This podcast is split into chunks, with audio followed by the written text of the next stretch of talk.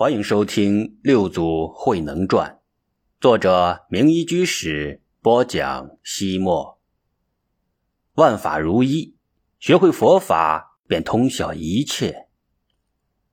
慧能摆脱追杀，匆匆赶路，终于登上了曹侯村前的山岗。山脚下，曹侯村清晰在望。他不禁发出一声感叹：“一年了，我又到了曹侯村。”正是夕阳西下时分，暮归的顽童倒骑在水牛背上，故自吹着短笛，凭师徒老牛悠然漫步，缕缕炊烟从村中升起，时浓时淡，忽直忽弯，温情地召唤着田间劳作的人们。山脚下一片郁郁葱葱的竹林，老杆苍劲如铁，新竹青翠欲滴，风来了。杆杆翠竹摇曳着美妙的身姿，翩翩起舞，风情万种，沙沙有声。风止了，他们立刻恢复了平静，不媚不俗，不颂不迎，亭亭而立，恬静如画。风来疏竹，风过而竹不留声。禅者如是说：事来心现，事去而心随空。禅者。如是坐，山腰间，金黄色的油菜花卓然开放，缤纷了山野，芬芳了空气，甚至连绚丽的霞光，仿佛都因它们而璀璨。微风轻拂满山香，吹落黄花三五枝，风舞花朵，风舞传香，散花之意，花染风韵，花舞熏风，醉人之心，一切自然而然。随缘而生，缘谢而灭，美妙且和谐。禅眼看世界，茫茫宇宙，真理无处不在，万事万物，智慧无时不显。竹阴扫地尘不动，风穿花丛了无痕。慧能陶醉的吟诵道：“青青翠竹尽是法身，郁郁黄花。”无非般若。慧能正要上山下的曹侯村走去，忽然听到一阵悠扬的钟磬之声，饭中敲壁空，一片白云牵影静。佛磬震旷野，四山绿树禅意多。山涧那边，绿树掩映着一座小小的寺庙——山涧寺，那是乌金藏尼师主持的道场。慧能初次讲述佛经的地方，他改变方向，往山寺的方向走去。慧能快要走进清幽的山寺时，吱呀一声门响，从寺中走出一位年轻的尼姑，她担着水担，低着头走向山涧。慧能紧赶几步，合掌问讯道：“小师傅，你是？”小尼姑抬起头来，是智秀。是一身比丘尼装束的刘志秀，他也认出了慧能，稍有迟疑，垂下头，单掌问讯道：“贫尼幻境，敢问行者有何训示？”慧能深深鞠了一躬，说道：“幻境法师能看破人生无常，脱离梦幻泡影，慧能深为钦佩。”幻境脸色微微发红，喃喃说道。现在想来，那是因为您月夜一寂，惊醒了梦中之人，贫尼感激不尽。这时，刘志略和一个五十多岁的名叫曹叔良的人结伴走来。刘志略老远的喊道：“志修，姑姑在寺里吗？”幻境和慧能向他们的方向转身望去，慧能首先叫道：“呀，是刘兄！”刘志略惊奇万分，似乎不敢相信自己的眼睛。忘情的喊道：“慧能，是你吗？呃，真的是你吗？”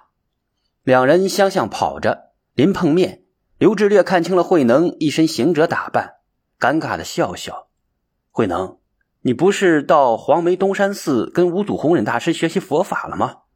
难道短短一年，就已尽得五祖真传，将黄梅佛法了然于胸了？”慧能不知从何说起，哎，一言难尽。志略兄，你这是？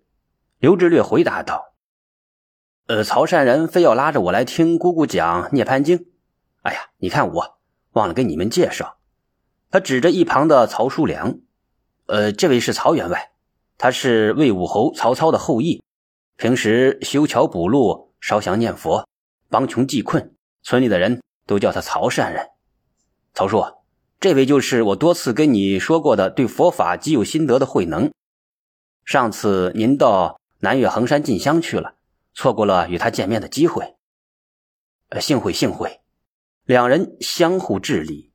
然而，曹叔良的神态并不恭敬，显然他并不相信年纪轻轻的慧能能够懂多少佛法。幻境说道：“你们到寺里去吧，我师父正在诵《涅槃经》呢。”说完，他挑水去了。慧能他们一边说话，一边向山涧寺走去。山涧寺殿内的佛坛上供奉的是弥勒菩萨，月光童子和降发国王的塑像侍立左右。慧能和曹叔良虔诚跪拜，弥勒菩萨似乎在向他们低眉微笑。刘志略不以为然的撇撇嘴，他引着二人穿过佛殿，走向经堂。经堂里，无尽藏尼师正在诵读《涅槃经》。入于空处，出于空处；入实处，出于实处；入无所处，出无所有处；入于非想非非想处，出于非想非非想处；入无尽顶。慧能与曹叔良驻足垂手，肃然而立。刘知略不管不顾，径直跨入经堂，大声喊叫：“姑姑！”吴尽藏尼师瞪了他一眼。刘志略轻轻的打了自己一巴掌，看我这属猪的，光记吃不记打，又按照世俗叫你了。既然无尽藏尼师的诵经被打断了，曹叔良和慧能也就走了进来。无尽藏尼师瞄见慧能，欢喜的叫道：“哎呀，这不是鲁行者吗？你可是稀客，坐，快请坐。”慧能与曹叔良分别给他行过礼，坐在了方桌的两侧。这时。幻境也挑水归来，给他们斟上茶。吴金藏尼是魏混能，你不是到黄梅拜五祖为师求法去了吗？刘志略抢先说道：“人家已经学成归来了。”曹叔良意味深长地说：“我听说禅宗第五代祖师弘忍大师的东山法门博大精深，玄妙无比。你一年之内。”便可尽得黄梅之法，看来非同常人呢。慧能谦虚地说：“呃，不敢。师傅不过略微指点了在下一两次，便叫弟子下山了。”无尽藏尼师说道：“既然五祖许可你下山，说明你对禅有了甚深的心得。不知东山法门宗旨为何？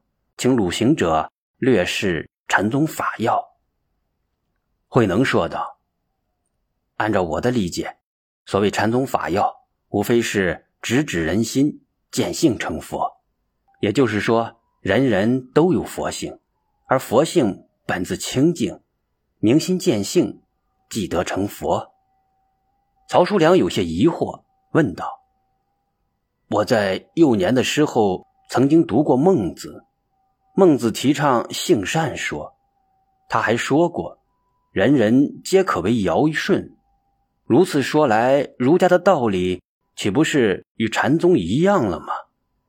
慧能居然点点头，说道：“佛道儒，从大道理上说，并无根本性的区别。”刘志略用调侃的语调说道：“佛云不可说，不可说。子曰：如之何？而如之何？不可说。”是佛经中常见的术语，因为佛法精髓、禅宗要义，如人饮水，冷暖自知，所以不可说。如之何，在《论语》之中多次出现。刘志略借来问为什么，也算妙趣天成。慧能一笑说道：“古往今来，西天佛祖释迦牟尼和中土贤圣孔子、孟子、老子、庄子。”他们各自阐述的宇宙人生真谛，犹如一道垂直向上的梯子，虽然层次不同，但方向是一致的。这也从侧面说明，并不是学佛的人才有佛性，而是佛性人人都有，人人皆可成佛。那么，怎样才能成佛？无尽藏尼师问道。顿悟成佛。什么叫顿悟成佛？室内所有的人都目瞪口呆。虽然他们的思维像被巨大的电流穿击了，但他们的眼里充满了疑惑。慧能浅浅一笑，他心里非常清楚，自己的顿悟成佛之说具有怎样的震撼力，比八级的地震剧烈，比十二级的台风强劲，足以惊天地、泣鬼神，使日月暗淡，星光失色。他的声音像二月春风。和煦的吹拂着每个人的心灵。你们要明白，我们每一个人的心性既是佛心，心外无法，心外无佛，一切万法尽在自身。成佛只是在自悟本性，所以为何不从自心顿现真如本性？我曾译文：因无所住而生其心，便大彻大悟，顿见真如本性。因此，我要将顿悟教法推而广之，流布天下，万年传扬，使一切有缘众生从烦恼苦海解脱。无尽藏尼师不顾自己年高德少，也不管他人怎么惊诧，他五体投地，匍匐在年纪轻轻的慧能脚下，磕头不断。慧能毫无准备，又无法从椅子上躲开，他灵机一动，将供桌上的一尊佛像。捧在了胸前，这样就是无尽藏尼师给佛顶礼了。